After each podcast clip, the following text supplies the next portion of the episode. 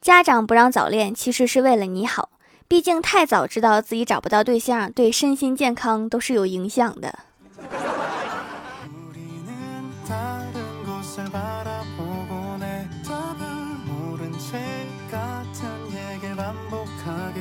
Hello，蜀山的土豆们，这里是甜萌仙侠段子秀《欢乐江湖》，我是你们萌豆萌豆的小薯条，给大家分享一个赚钱的方法，只需要四步。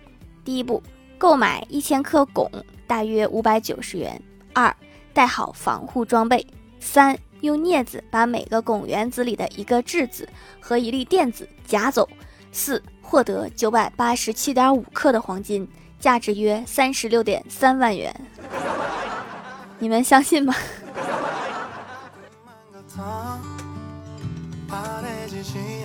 昨天跟我哥去烧烤摊吃烧烤，各种肉串都来了一遍，一边吃一边唠。我哥就问我：“你说烧烤界地位最高的荤菜是什么？”我不加思索的说：“唐僧。”没毛病吧？还有人不知道吃唐僧肉可以长生不老吗？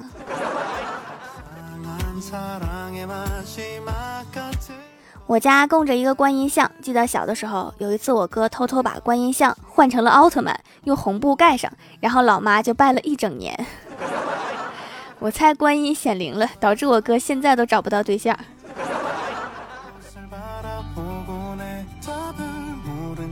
我也是服了，今天欢喜骑车被罚了二十元，他没带现金，叫我过去送钱，然后我俩一起被罚了四十元。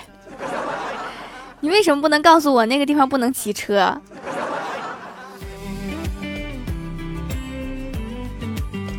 交完罚款，我和欢喜一起去逛街，正好看到有记者在街边采访一对老夫妻。这对老夫妻手拉着手，老奶奶可能是觉得不好意思，想挣脱老爷爷的手，但是老爷爷还是紧紧的拉着。记者就问老爷爷：“老大爷，你和大妈生活这么多年，还这么恩爱？”老爷爷说。别看我俩都老了，但是你大妈在我眼里依然是个姑娘。只要拉不住，她就跑去买东西。我都准备好哭了，原来是这个原因。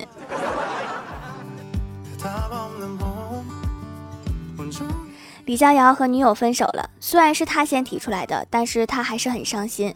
大家就一起安慰他。我问啊，我说你女朋友做了什么事情让你很失望啊？李逍遥痛苦地说，他跟别人说他自己没有男朋友。分的好，不分留着他给你戴帽子吗？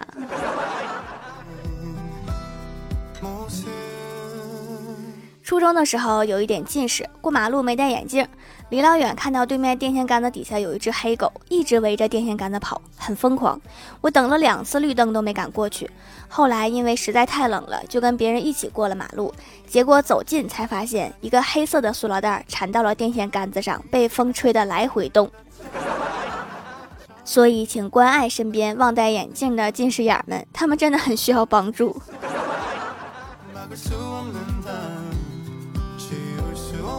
老妈买了一件貂皮大衣，套在她有些发福的体型上，家人都说像熊，朋友也说像熊，人见人说像熊，可是老妈就是不信。昨天我刚下楼，看到门口卧着一条大狼狗，此狗神色凶恶，冲我大吼大叫，还作势要扑我。正在此时，一阵高跟鞋响，老妈穿着貂皮大衣出现了，那狗当时就呆住了，果断退后几步，然后迅速掉头就跑。老妈，现在大狼狗也觉得你像熊。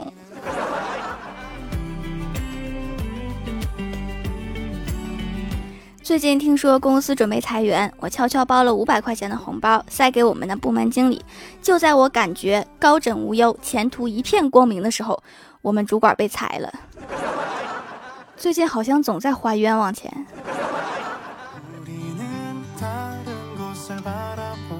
郭大侠刚来单位上班的时候特别努力，动不动就主动加班。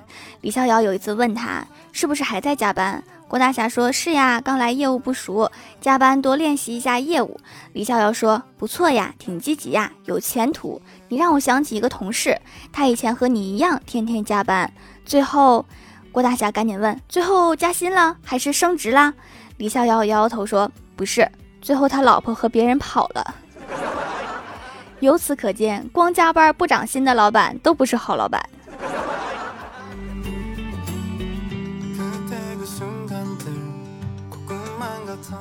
我带郭晓霞去商场，一不留神走散了，四处寻找，然后听到广播说：“薯条小朋友，你的妈妈在一楼服务台等你。”听到广播后，请速到服务台。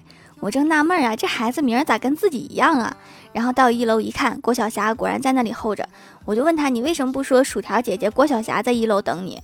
郭晓霞摇头说：“不行，我怕有坏人听到，冒充家长把我强行掳走。”现在的小朋友都懂这个啦。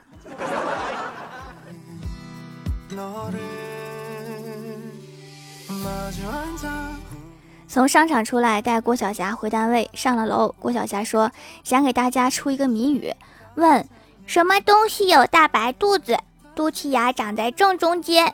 我感觉不是很难，然后我就问郭晓霞，你这个谜语打一个什么呀？郭晓霞认真的说，打一包子。嗯。这孩子心里藏不住事儿啊！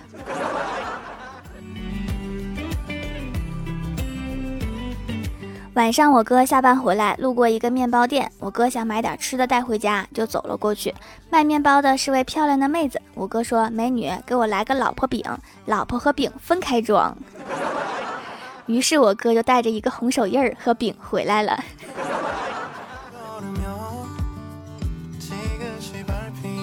前几天母亲节，我在店里给老妈买了一双三百块钱的鞋子，怕她老人家心疼钱，故意说六十块。然后老妈告诉几个一起跳广场舞的老姐妹，几个阿姨结伴去那家店买鞋，店家开口就要三百多一双。老妈跟老板理论：“我闺女昨天刚买了六十，你这是坐地涨价呀！”经过几番讨价还价下来，五个阿姨一人花六十，拎着一双鞋回来了。老板，我给你带了五个回头客，你是不是应该给我退二百四？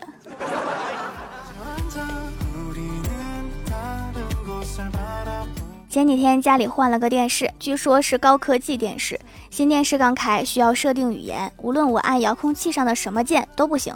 我已经很多年没有接触电视了，科技发展的飞快，心想莫非这个是触屏电视？用手指在屏幕上点了半天，仍然没有用，于是叫了维修人员上门维修。维修人员检查了一遍，最后说：“女士，您的遥控器没有装电池。”这卖电视的怎么连块电池都不送？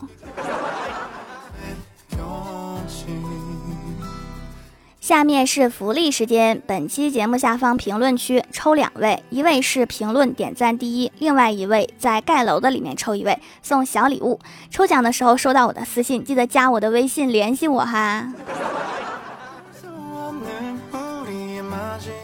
Hello，蜀山的土豆们，这里依然是带给你们好心情的欢乐江湖。点击右下角订阅按钮，收听更多好玩段子。在微博、微信搜索关注 NJ 薯条酱，可以关注我的小日常和逗趣图文推送，也可以在节目下方留言互动，还有机会上节目哦。下面来分享一下听友留言。首先第一位叫做 I T S M A Y D A Y，他说条条我又来啦，坐标南京，最近好热，感觉突然就进入了夏天。今晚电闪雷鸣，是不是上帝开着闪光灯在自拍呢？嘻嘻。来我们东北避暑啊！我们这不光冷，还下雨，还有大风。下一位叫做永远的神二十四号，他说：“条，你那缺体育老师吗？永不请假的那种。”我相信我的粉丝里面需要这样体育老师的人非常多。下一位叫做听友三二一七二零四八七，他说一天郭晓霞去面馆吃面，他指着一个小男孩对服务员说：“来一个跟他一样的面。”服务员说：“好。”过了一会儿面上来了，他一吃特难吃，然后对那个小男孩说：“这么难吃，你怎么吃这么香？”小男孩大喊对服务员说：“妈，有人说你做饭不好吃。” 菜单有菜你不点，非要点家的味道。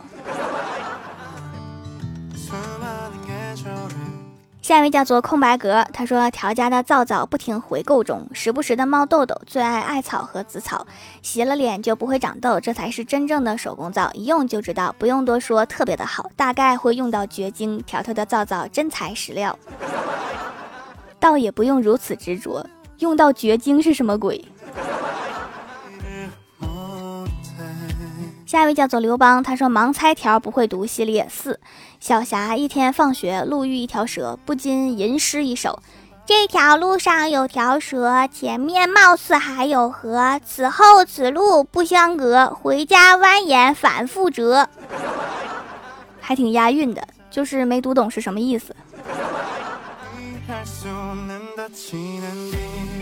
下一位叫做满键盘的烟灰，他说晚饭后和女友聊天，我说亲爱的，如果有一天我不小心做了对不起你的事，你会原谅我吗？女友沉吟片刻说没关系的，情侣之间出现一些小意外是很正常的，不用担心。我们女孩子是很大度的，你只要好好道个歉，然后把命赔给我就行了。十八年后又是一条好汉。下一位叫做人间灯火辉煌，他说：“掌门，我们十五号要考会计，能不能举个大点的土豆保佑一下？” 会计考试啊？那你数学一定很好，厉害。下一位叫做无中生他，他说：“偶然发现的神仙皂啊，用了两次，洗过脸后不仅不紧绷、不干燥，超舒服，泡泡很绵密，还买了一块竹炭。”去黑头送人，感觉以后会长期回购了。支持掌门的节目发到同学群，大受好评。对哈，没事多多帮我分享一下，把快乐分享给更多的人，然后就有更多的人和你一起笑抽。想一下，是不是感觉从此以后不孤单？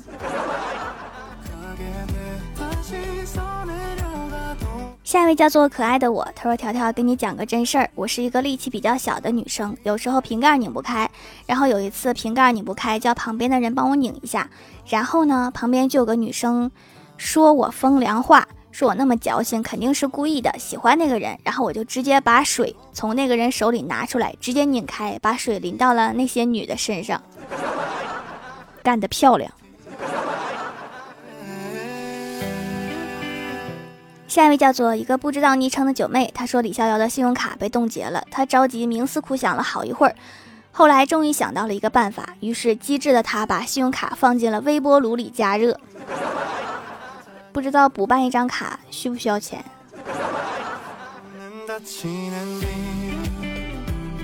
下一位叫做万事无忧老板娘，她说减肥靠自己已经不行了，我急需一个渣男扎我一下，让我月瘦二十斤。就怕真的被扎了，到时候化悲愤为食欲就懵了。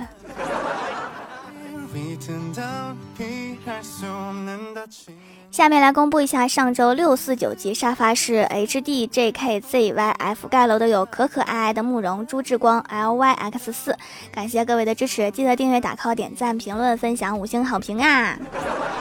好啦，本期节目就到这里了。喜欢我的朋友可以支持一下我的淘宝小店，淘宝搜索店铺“蜀山小卖店”，数是薯条的数就可以找到啦。以上就是本期节目全部内容，感谢各位的收听，我们下期节目再见，拜拜。